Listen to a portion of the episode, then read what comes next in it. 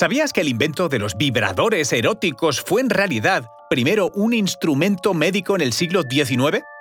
La historia del uso de masajes pélvicos y vibradores en la medicina del XIX y principios del XX está ligada al tratamiento de la histeria, literalmente la enfermedad del útero. El filósofo Platón, el médico Hipócrates e incluso Freud investigaron y escribieron sobre la histeria, una enfermedad causada por la privación sexual en mujeres, según ellos, particularmente pasionales. Os contamos esto y mucho más a continuación. Conoce mejor al equipo que protege nuestras costas. Alerta en el mar, el jueves a las 10 un nuevo episodio en National Geographic. Soy Luis Quevedo, divulgador científico. Y yo soy María José Rubio, historiadora y escritora. Y esto es Despierta tu curiosidad, un podcast diario sobre historias insólitas de National Geographic. Y recuerda, más curiosidades en el canal de National Geographic y en Disney Plus.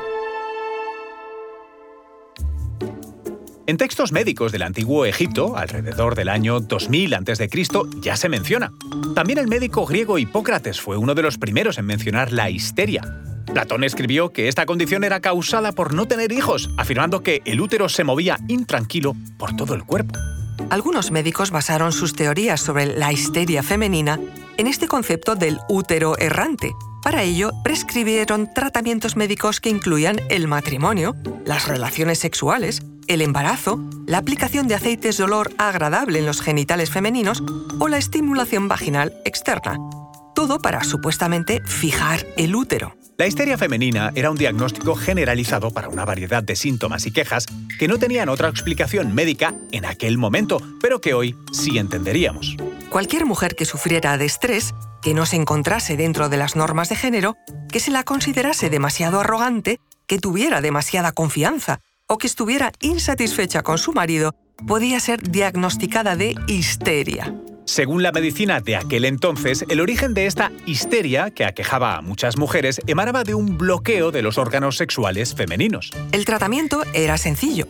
Masajes pélvicos que se practicaron durante miles de años sin ser considerados eróticos o sexualmente estimulantes hasta experimentar un paroxismo histérico que es lo que hoy se conoce simplemente como orgasmo femenino. La estimulación pélvica manual fue recomendada como un tratamiento para mujeres que vivían una vida casta, por ejemplo, para viudas. Sin embargo, no tanto para mujeres jóvenes, públicas o casadas, para quienes el mejor remedio era tener relaciones sexuales con sus cónyuges. Según Rachel P. Maines, una académica estadounidense, las mujeres salían del tratamiento sintiendo un gran alivio de la histeria, como si hubieran estado bebiendo champán. Con la revolución industrial y el avance de la tecnología, los médicos comenzaron a usar máquinas eléctricas, incluyendo, por supuesto, vibradores médicos. Teóricamente se hacía para inducir de manera más eficiente el paroxismo histérico, y se hizo hasta la década de 1920. Coincidiendo con esta revolución, aparecieron varias máquinas nuevas.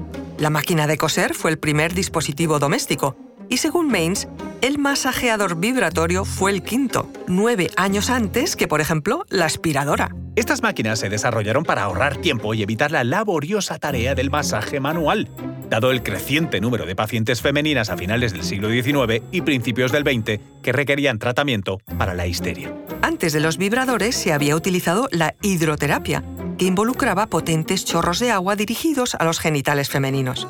Con el tiempo, los vibradores se hicieron portátiles y comenzaron a aparecer en publicidades dirigidas a mujeres en revistas y catálogos. Más tarde, empezaron a ser vistos como objetos sexuales debido a su aparición en películas pornográficas, algo que llevó a su rechazo por parte de la medicina convencional. Finalmente, en 1952, la Asociación Americana de Psiquiatría eliminaría la histeria como un diagnóstico médico reconocido. Sin embargo, términos similares continuaron siendo usados como conclusiones médicas para varias enfermedades femeninas. Hoy es inimaginable que cualquier profesional médico pueda dar un diagnóstico de este calibre. Esta historia nos permite observar con perspectiva la forma en que se realizaban valoraciones médicas injustas para las mujeres de aquella época. Sirve además como recordatorio de cómo nuestra sociedad avanza hacia un futuro médico y científico más exacto. Recuerda que Despierta tu Curiosidad es un podcast diario sobre historias insólitas de National Geographic. Disfruta de más curiosidades en el canal de National Geographic y en Disney Plus. Ah, y no olvides suscribirte al podcast si has disfrutado con nuestras historias.